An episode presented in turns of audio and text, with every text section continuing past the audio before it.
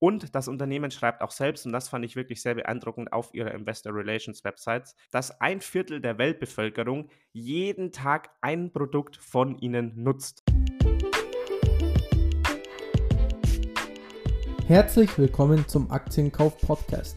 In diesem Podcast erklären wir, wie du dir mit Aktien langfristig ein Vermögen aufbauen kannst und begleiten dich auf deinem Weg zur finanziellen Freiheit. Disclaimer. Das alles, worüber hier heute gesprochen wird, ist nur die persönliche Meinung der Moderatoren. Es ist keine Anlageberatung und auch keine Kaufempfehlung. Hi und herzlich willkommen zu einer neuen Aktienkauf-Podcast-Folge. Hier sind wieder der Sevi und ich, der René, am Start. Ja, wenn man sich so die Aktienmärkte anschaut und vor allem das eigene Depot, dann freut man sich aktuell natürlich sehr. Ähm, also ich glaube, es gibt nur wenige Depots, die gerade im roten Bereich sind. Aktuell laufen ja die Börsen richtig, richtig gut und umso schwerer wird es natürlich auch für uns Privatanleger, ähm, gute Investmentchancen zu finden. Aber es gibt natürlich immer mal wieder die ein oder andere Aktie, ähm, die vielleicht im Hype etwas fallen, vielleicht auch, weil sie defensive Aktien sind. Und genau solch eine defensive Aktie haben wir heute gefunden, die ich vor allem sehr spannend finde, um gerade jetzt einzusteigen. Ganz kurz vorweg schon mal als Teaser. Die Aktie, um die es sich heute handelt, hat eine Dividendenrendite von über 4%, ist ein Dividendenkönig und meines Erachtens wird diese Aktie auch in den nächsten Jahren die Dividende weiter anheben. Aber alles weitere wird euch jetzt der Sevi erzählen. Ja, bevor ich euch jetzt mehr verrate, wie der René oder was der René schon angeteasert hat, habe ich noch was Kleines vorbereitet. Und zwar haben wir uns ja, wer die Folge in der letzten Woche angehört hat, so ein bisschen ähm, ja in der Folge selbst gefragt, wie man jetzt eigentlich Este Lauda ausspricht. Ähm, ich habe mir sagen lassen, man spricht das mit Ä am Anfang aus, aber dazu kamen tatsächlich gar keine Nachrichten rein. Ähm, wahrscheinlich, weil wir da auch so ein bisschen mit unserer zugegebenen Unsicherheit, was die Aussprache angibt, äh, angeht, ähm, die, den Wind aus den Segeln genommen haben. Aber es kam zu einer anderen Aktie ähm, Nachrichten rein. Und zwar haben wir auch immer gesagt, Anhäuser Basch. Und es heißt tatsächlich anscheinend ähm, Anhäuser Busch. Ähm, also hier kamen die Nachrichten rein, ich würde es mal kurz vorlesen. Die Jungs sprechen die ganze Folge Anhäuser Busch falsch aus und fragen sich dann am Ende, ob Este Lauder richtig ausgesprochen wurde. Dann noch ein dicker Lachsmiley. Eine andere Nachricht zum Beispiel war Anhäuser Basch schmerzhaft. Also da kamen auf jeden Fall einige Beschwerden ähm, zu der Nummer rein. Ähm, das nur als kleine Notiz am Rande. Ähm, vielleicht auch an der Stelle, schreibt uns wirklich immer gerne, falls ihr irgendwas habt. Solche Sachen, ihr könnt uns Kritik schreiben, ihr könnt uns Lob schreiben. Ähm, ich würde gerne versuchen, solche Nachrichten auch in Zukunft vielleicht im Podcast öfter mal mit einzubinden. Zum Beispiel auch zu Froster haben wir so viele Nachrichten bekommen, wo es gerade Froster-Produkte im Angebot gibt, ähm, was die besten Froster-Gerichte sind. Also schreibt uns da gerne. Ähm, vielleicht können wir sowas, wie gesagt, im Podcast öfters mit einbinden, um so einfach noch ein bisschen besser in den Austausch zu kommen. Ähm, genau, so viel an der Stelle. Jetzt aber, wie versprochen, wie der René schon angekündigt hat, gehen wir auf das heutige Unternehmen ein. Und zwar handelt es sich heute um Kimberly Clark. Vielleicht kennt der ein oder andere Kimberly Clark. Das Unternehmen ist eines der größten Unternehmen in der Konsumgüterbranche und ist spezialisiert auf Hygiene- und Körperpflegeprodukte. Und das Unternehmen gibt es tatsächlich schon seit 151 Jahren. Also wirklich eine sehr, sehr lange Historie, was das Unternehmen vorzuweisen hat. Aber trotz dieser langen Historie, die Aktie hat jetzt in der letzten Zeit relativ, ich würde mal sagen, wenig Spaß gemacht, denn eigentlich muss man sagen, so seit dem Jahr 2016 läuft die Aktie jetzt eigentlich seit gut acht Jahren seitwärts. Also es geht mal so ein bisschen nach oben, dann geht es aber auch wieder ordentlich nach unten. Und wenn man da mal so ja, den, den Strich zieht, seit acht Jahren läuft es eigentlich, ja, eigentlich nur seitwärts und man konnte mit der Aktie relativ wenig Rendite erwirtschaften, was den Kurs angeht. Und da stellt sich natürlich die Frage, okay, auch in der Vergangenheit gab es bei der Aktie so Phasen, da ist es mal wirklich wirklich jahrelang seitwärts gelaufen, aber dann zum Beispiel ähm, bis ins Jahr 2016 eben hinein ging es dann wirklich auch wieder steil bergauf mit der Aktie. Und vielleicht bietet sich die Aktie gerade an, dass man wieder vor so einer Phase steht, dass es dann mal wieder mit dem Kurs ähm, anziehen könnte. Und das möchten wir so heute so ein bisschen ähm, ja, aufarbeiten, vorstellen und uns dann eben am Schluss natürlich auch die Frage stellen, ob sich die Aktie zu einem Kauf anbietet. Also das Geschäftsmodell des Unternehmens teilt sich in drei Kategorien ein. Einmal im Personal Care, hier werden 53 Prozent der Umsätze erwirtschaftet. Darunter fallen solche Dinge wie Windeln und Damenhygieneprodukte. Dann gibt es den Bereich Consumer Tissue, darunter fallen 31%. Prozent. Das sind dann sowas wie Taschentücher, Toilettenpapier, ähm, Servetten, Feuchttücher und so weiter. Und dann gibt es noch den Bereich Professional mit 17 Prozent der Umsätze. Ähm, das sind dann eben Produkte, die für die professionelle Hygiene ähm, vertrieben werden. Also die werden dann nicht an ähm, Endverbraucher verkauft, sondern zum Beispiel an industrielle ähm, ja, Konsumenten, die das dann in Form von Unternehmen oder Hotels etc. abnehmen. Des Weiteren ist es so, dass die Produkte des Unternehmens in 175 Ländern vertrieben werden. Schwerpunkt ist dabei ähm, die USA mit aber trotzdem nur in Anführungszeichen circa 51 Prozent der Umsätze. Das heißt, die Umsätze sind regional, finde ich, eigentlich relativ gut verteilt. Ähm, also es gibt ein paar so kleinere Kategorien, aber wenn man es eigentlich in die großen Kategorien einteilt, die USA, wie gesagt, circa 51 Prozent der Umsätze und dann noch international, also wirklich auf die ganze Welt verteilt, sind dann circa 47 Prozent der Umsätze und dann, wie gesagt, im Endeffekt werden die Produkte in insgesamt 175 Ländern vertrieben. Und das Unternehmen schreibt auch selbst, und das fand ich wirklich sehr beeindruckend auf ihrer Investor Relations Websites, dass ein Viertel der Weltbevölkerung jeden Tag ein Produkt von ihnen nutzt. Also das ist wirklich, glaube ich, schon mal eine, eine ja, Riesenhausnummer, wenn man sagt, okay, ein Viertel der Weltbevölkerung nutzt die Produkte täglich von Kimberly Clark. Also das zeigt nochmal, wie gut das Unternehmen oder wie weit verbreitet die Produkte des Unternehmens sind, auch wenn man vielleicht das Unternehmen an sich selbst nicht so kennt, weil natürlich das Unternehmen mit ganz vielen verschiedenen Marken dann in den Supermärkten etc. auftritt. Vielleicht als letztes noch, ähm, dass man sich so ein bisschen an der Größe orientieren kann, ähm, eine kleine Einordnung. Kimberly Clark macht ca. 20 Milliarden Dollar Umsatz, so ganz grob ausgedrückt. Und das zum Vergleich Procter Gamble, die auch so in dieser Branche sind, die wirklich der absolute Big Player sind in dieser Branche, die machen ca. 82 Milliarden Dollar Umsatz. Also das nur mal so als kleinen Größenvergleich. Das würde ich sagen, reicht auf jeden Fall erstmal, um das Unternehmen so ein bisschen vorzustellen. Also ihr seht, die Produkte werden auf jeden Fall weltweit gebraucht vom Unternehmen. Und ich würde sagen, René, wir springen jetzt mal in die Zahlen rein und schauen mal, was Kimberly Clark da so ja, zu bieten hat. Yes, ganz kurz, bevor wir auf die fundamentalen Kennzahlen gehen. Ähm, ich finde es so spannend bei Kimberly Clark. Sebi, du hast es ja gerade schon gesagt ein Viertel der Menschheit nutzt täglich ein Produkt oder mindestens ein Produkt von Kimberly Clark. Und ähm, ich wusste anfangs auch selber nicht, hey, was sind das genau für Marken? Und gebt auch mal gerne in Google ein Kimberly Clark Marken oder auch wenn ihr mal einkaufen seid. Das sind jetzt nicht wirklich so die Marken, die man sofort auf dem Schirm hat oder die sofort einen in den Kopf kommen. Und Kimberly Clark schreibt auch selber, dass neun ihrer bekanntesten Marken äh, für Menschen in mehr als 125 Ländern ein unverzichtbarer Teil ihres Lebens sind und hält in 80 Ländern die Position der Nummer 1 oder Nummer 2. Also die Marken sind schon echt enorm etabliert und eben deswegen macht es das Unternehmen auch so spannend, dass sie eben ja eben so passiv, äh, eben so passiv, so stetig äh, eben an Spitzenpositionen mit ihren Produkten stehen. So, dann steigen wir doch mal rein, wie es fundamental mit den Unternehmen steht. Beim aktuellen Kurs von knapp 110 Euro und einem Gewinn pro Aktie in Höhe von 6,38 Euro haben wir aktuell ein KGV von 17,6. Historisch gesehen ist das auch günstig, denn ansonsten ist das KGV von Kimberly Clark immer bei mindestens 20. Dasselbe gilt auch bei Unternehmen wie beispielsweise Procter Gamble, denn dort ist das KGV auch immer so zwischen 20 und 25. Schauen wir uns mal die Umsätze an. Sebi, du hast es ja gerade schon gesagt, knapp 50 Prozent der Umsätze werden in Amerika erzielt. 2020 im Corona-Jahr wurden 18,4 Milliarden US-Dollar umgesetzt, 2021 19,4 Milliarden US-Dollar, 2022 20,1 Milliarden US-Dollar und eben letztes Jahr 20,4 Milliarden US-Dollar. Also man sieht hier, es ist ein sehr langsames und träges Wachstum, wie man es eben von solchen defensiven Konsumgüterunternehmen kennt. Aber trotzdem, das sind die perfekten Aktien eben für Krisenszenarien, denn auch während Corona wurden die Umsätze gesteigert und die Dividende auch angehoben. Also jetzt in aktuellen Boomphasen von Tech sind solche Aktien wahrscheinlich nicht ganz so beliebt, aber falls es dann mal wieder in Krisen äh, oder falls es mal wieder Krisenzeiten kommt, dann wünscht man sich eben solche Unternehmen im Portfolio. Vor allem, wenn man solche stetigen und wachsenden Umsätze erzielt. Aber trotzdem schauen wir doch mal uns die Cashflows an. Und ja, die operativen Cashflows, man wird es wohl sich denken können, die sind aktuell voll im Takt. Also bedeutet, dass Kimberly Clark mit dem Kerngeschäft sehr viel Geld verdient. 2019 waren es noch 2,7 Milliarden US-Dollar, 2021 auch 2,7 Milliarden US-Dollar, also war sehr stetig. Aber 2023 konnte man das Ganze schon um 0,8 Milliarden US-Dollar auf 3,5 Milliarden US-Dollar steigern. Auch die Free Cashflows sind sehr positiv anzusehen.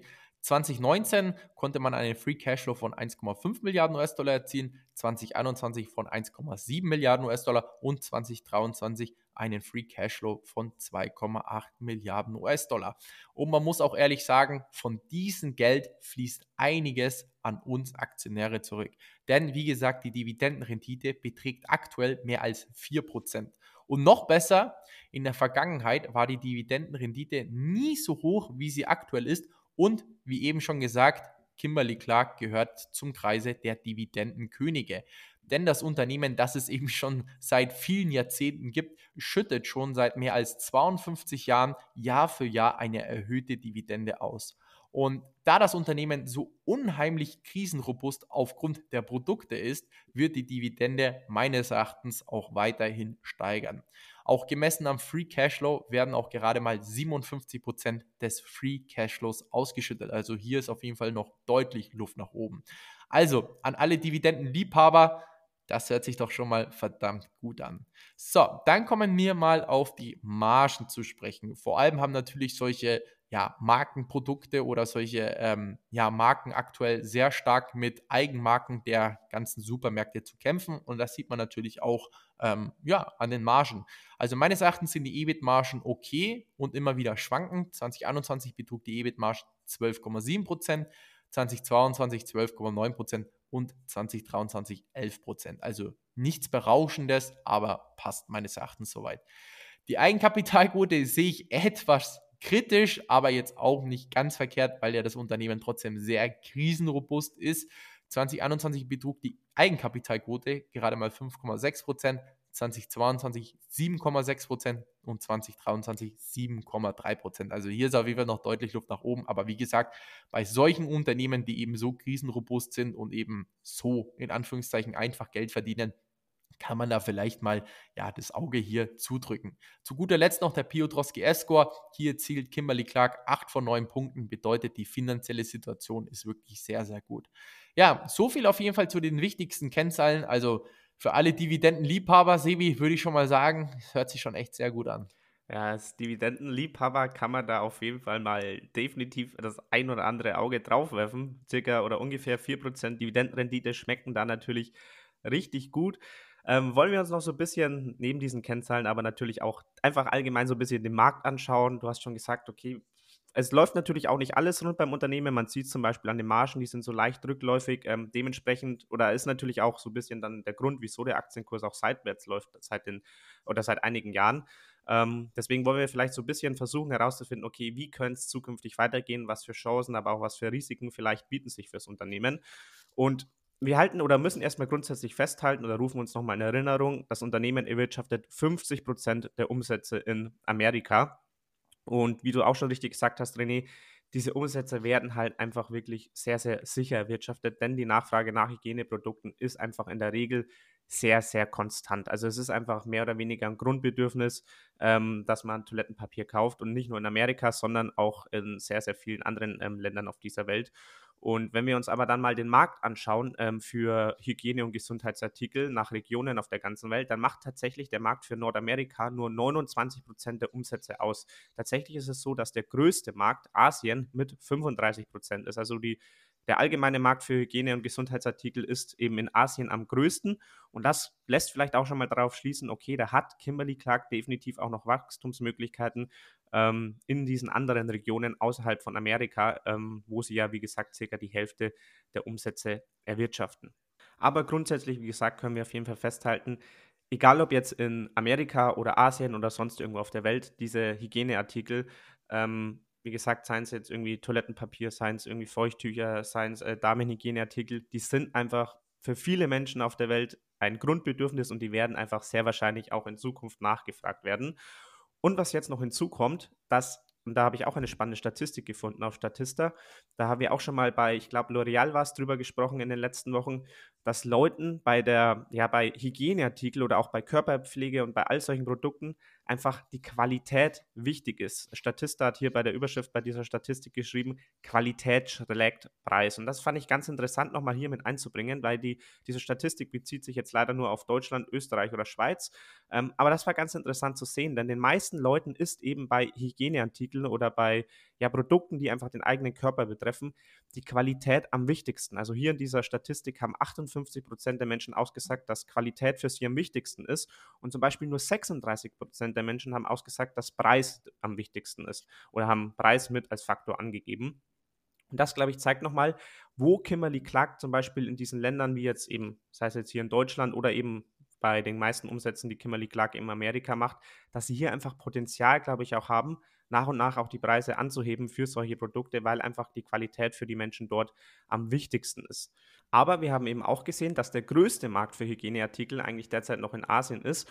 Und ich könnte mir eben vorstellen, dass in Ländern wie jetzt zum Beispiel China, Indien, das kann ich gerade gerade nicht belegen mit keiner Statistik, dazu habe ich nichts gefunden, aber das ist jetzt einfach nur eine Hypothese von mir, dass es da so ist, dass der Preis vielleicht trotzdem noch ein bisschen wichtiger ist, weil es da einfach, ja, ich sag mal, noch größere Schichten an einer ärmeren Bevölkerung gibt und dass die vielleicht auch bei solchen Produkten einfach noch mehr auf den Preis schauen als vielleicht auf die Qualität.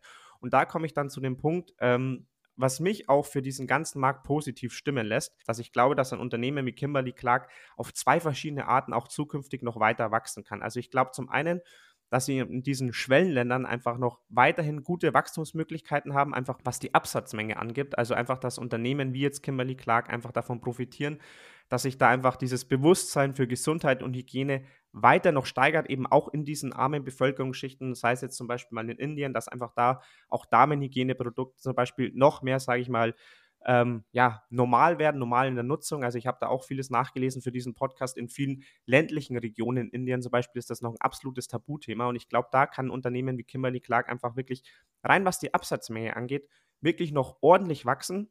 Und zusätzlich auf der anderen Seite glaube ich auch, dass dann nach und nach auch Preissteigerungen in diesen Märkten einfach möglich sind, eben sowohl in der USA, wo die Qualität zum Beispiel sowieso schon meist wichtiger ist als der Preis, aber eben auch in Ländern wie jetzt zum Beispiel eben Indien, wo dann, glaube ich, nach und nach, wenn es überhaupt erstmal auch für viele Menschen vielleicht normal wird, solche Produkte, ähm, ja, ich sag mal, zu kaufen, zu nutzen und so weiter, dass sie da dann auch die Möglichkeit haben, einfach nach und nach die Preise anzuheben. Denn wenn wir uns mal die Zahlen genauer anschauen, dann sehen wir auch, dass in diesen anderen Regionen außerhalb in der USA ähm, die Margen einfach nicht so gut sind wie in der USA. Also ich habe dafür mal in den Geschäftsbericht reingeschaut. Ich habe leider nur die Zahlen für den Geschäftsbericht 2022 gefunden. Der für 2023 war noch nicht online, aber im Prinzip, was man da rauslesen kann, sollte sich für 2023 eigentlich nicht unterscheiden. Denn wenn wir mal anschauen, die Net Sales, also die Umsätze in Nordamerika, betrugen im Jahr 2022 10,7 Milliarden Dollar. Wenn wir jetzt dann mal noch auf den Operating Profit schauen, dann sehen wir, dass der mit 2,1 Milliarden Dollar ausgewiesen wird. Also wir sehen, wir haben hier eigentlich Margen in den USA von 19,6 Prozent. Wenn wir jetzt dasselbe mal für ähm, den Bereich außerhalb von der USA anschauen, also Kimberly Clark teilt das hier im Geschäftsbericht ein in North America und outside North America. Dann sehen wir da Net Sales von 9,8 Milliarden und Operating Profit von 979 Millionen. Also das heißt, hier kommen wir dann auf eine Marge von nur grob 10 Prozent. Und das zeigt nochmal, glaube ich, ganz gut, wo diese Wachstumsmöglichkeiten ähm, noch drin sind, dass man hier einfach nach und nach auch in diesen Ländern ähm, outside von Amerika, wo man ja wirklich auch 50 Prozent der Umsätze erzielt, dass man hier auch wirklich noch stark weiter anwachsen kann und einfach die Margen einfach ausweiten kann und somit auch nach und nach einige Gewinne erwirtschaften kann. Das mal so ganz allgemein zu diesem Markt der Hygieneartikel. Ich hoffe, das waren jetzt vielleicht äh, ja paar viele Zahlen. Ich hoffe, dass man das einigermaßen gut nachvollziehen konnte. Ich fasse es mal nochmal ganz kurz zusammen, dass man vielleicht die wichtigsten Punkte auch nochmal gut mitnehmen kann. Also wichtig ist auf jeden Fall, Hygieneartikel sind für viele Menschen einfach ein Grundbedürfnis und werden wahrscheinlich oder sehr wahrscheinlich auch in Krisenjahren weiter konsumiert. Also das macht die Umsätze schon mal sehr sicher von Kimberly Clark und ich glaube, das sieht man auch in einer Unternehmenshistorie von 100 oder über 150 Jahren, dass es die Produkte ähm, ja, oder dass die Produkte immer gebraucht werden. Man sieht es an 52 Jahren Dividendensteigerungen, dass die, ähm, ja, die Umsätze immer weiter anwachsen und man einfach immer mehr Geld verdient hat. Nicht nur jetzt die letzten Jahre, sondern wirklich die letzten Jahrzehnte. Das muss man, glaube ich, auf jeden Fall festhalten. Und dann Punkt Nummer zwei ist einfach, ich glaube, es gibt definitiv weiterhin gute Wachstumsmöglichkeiten, auch für solche langweiligen Produkte, weil man einfach ähm, oder zum einen durch die Preissteigerungen und eben auch zum anderen einfach durch höhere Absatzmengen, wenn man die ähm, einfach auch in anderen Ländern außerhalb der USA weiterhin gut und vermehrt absetzen kann. Dann habe ich mal noch zum Abschluss, ähm, ich habe nämlich am Anfang schon mal den Vergleich gezogen zu Procter Gamble, auch hier nochmal einen kleinen Vergleich gezogen, einfach, dass man sich so ein bisschen einordnen kann, wo man da gerade steht. Also wenn man mal ähm, zum Beispiel das Kursumsatzverhältnis anschaut von Kimberly Clark, das liegt zum Beispiel gerade bei 2, bei Procter Gamble zum Beispiel bei 4,5. Also egal welche Kennzahlen man hier jetzt eigentlich anschaut, wir haben mal oder ich habe mal noch den Enterprise Value zu Free Cashflow mit rausgesucht. Da ist Kimberly Clark auch so ungefähr bei 17 gerade, Procter Gamble sogar bei 27. Also egal wie gesagt, welche Kennzahlen man sich da jetzt raussucht, sei es KGV, KUV und so weiter, man sieht Kimberly Clark, ähm, die eben in einer sehr ähnlichen oder teilweise überschneidenden Branche wie Procter Gamble tätig sind, ist oder das Unternehmen ist deutlich günstiger bewertet eben als Procter Gamble. Auf der anderen Seite sieht man da dann aber trotzdem auch, man muss auch sagen, in manchen Punkten auch zu Recht, denn man hat zum Beispiel einfach auch schlechtere Margen jetzt als Procter Gamble. Also du hast ja die Margen schon vorgestellt, die bewegen sich dann so, ich sage mal ganz grob zwischen 10 und 15 Prozent bei Kimberly Clark. Wenn man dann auf Procter Gamble schaut, da haben wir halt Margen von zwischen 20 und 25 Prozent eher gerade, wahrscheinlich so um, gerade so um den Dreh bei 24 Prozent. Also man sieht ganz klar, die Aktie ist meiner Meinung nach nicht teuer bewertet, aber sie hat natürlich auch ein paar Schwachpunkte. Also sie konnten jetzt in den letzten Jahren nicht so wirklich überzeugen.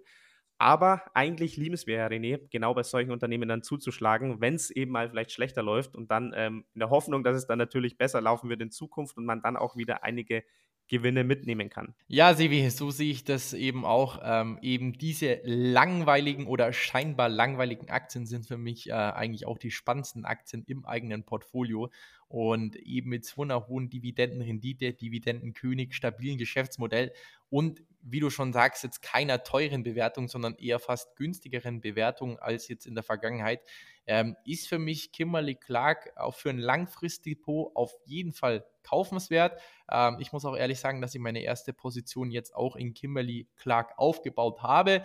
Ähm, werde auch ähm, ja, eventuell eine zweite Position aufbauen, sofern die Aktie vielleicht um 10, 20 Prozent nochmal zurückgehen sollte, weil ich trotzdem an Kimberly Clark ähm, glaube, auch neben äh, meinen Procter Gamble Aktien und anderen Konsumgüteraktien.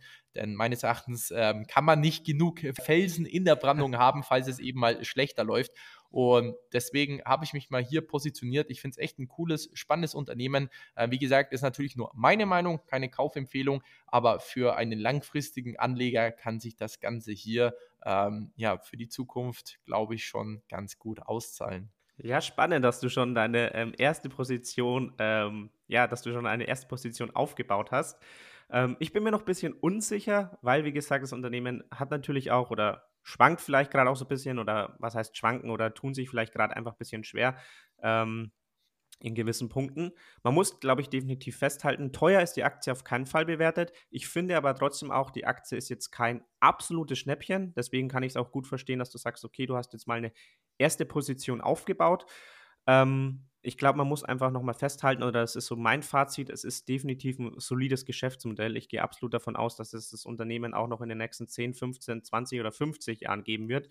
Auf der anderen Seite, wenn man hier investiert, muss man sich natürlich auch bewusst sein, dass sich der Absatz von Toilettenpapier oder Windeln oder was auch immer jetzt nicht von heute auf morgen verdoppeln wird. Also es wird jetzt keine Wachstumsrakete mehr werden, weil es einfach Produkte sind, die kann man jetzt nicht in die Unendlichkeit skalieren, sondern es hängt halt einfach ab von sowas wie Geburtraten, ähm, wie viel Windeln man verkaufen wird. Ähm, und das hängt natürlich oder ist natürlich in ganz vielen Ländern verschieden, aber wie gesagt, ähm, diese, dieser Windelabsatz wird sich jetzt nicht von heute auf morgen verdoppeln. Aber ich glaube, er wird auf jeden Fall kontinuierlich weiter ansteigen, wenn man die ganze Weltbevölkerung betrachtet. Deswegen ist für mich die Aktie, das ist so ein bisschen mein Fazit, für mich gerade, wie gesagt, nicht teuer bewertet, aber auch nicht super günstig bewertet. Ähm, ich komme deswegen zu dem Fazit, es ist für mich eine Aktie, die sich gerade eigentlich gut für einen Sparplan anbieten würde. Also wenn jetzt jemand sagt, okay, er hat noch irgendwie eine Summe übrig, die er zufällig in eine solide Dividendenaktie investieren möchte per Sparplan, dann ist das, finde ich, gerade eine Aktie, wo man sagen kann, okay, dafür eignet sie sich gut und dafür würde ich sie vielleicht auch hernehmen. Ob sie jetzt wirklich in mein Depot wandert, bin ich mir selbst noch unsicher. Ich tendiere gerade dazu zu sagen, eher nein. Okay, ja, spannend, Sibi. Dann ähm, schauen wir doch mal, wie sich Kimberly Clark in den nächsten äh, Wochen äh, entwickelt.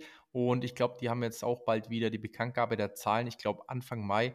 Und ähm, ja, ich sag mal so, Sibi, du bist ja eh auch in dem Konsumgütersegment sehr gut vertreten. Deswegen ist es jetzt auch für dich kein absolutes Muss.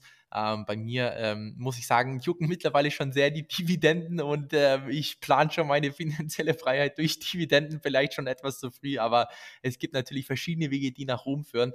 Und äh, deswegen, wie gesagt, sind wir mal gespannt. Das ist natürlich nur unsere eigene Meinung. Ähm, ich hoffe, wir konnten euch mit den äh, Informationen weiterhelfen. Und falls euch die Folge gefallen hat, wären wir sehr dankbar, wenn ihr uns auf Spotify oder iTunes eine 5-Sterne-Bewertung geben könntet, ähm, ja, damit auch mehr Leute unseren Podcast anhören können. Und deswegen freut uns das natürlich auch jedes Mal wieder, wenn wir hier neue Bewertungen auf Spotify oder iTunes sehen. Also Leute, in diesem Sinne, macht's gut. Wir wünschen euch einen guten Start in die neue Woche und hören uns dann nächsten Sonntag wieder. Falls dir die Folge gefallen hat, lass doch gerne eine 5-Sterne-Bewertung auf iTunes da oder teile die Folge mit deinen Freunden. In diesem Sinne, habt einen guten Start in die Woche und wir hören uns nächsten Sonntag wieder.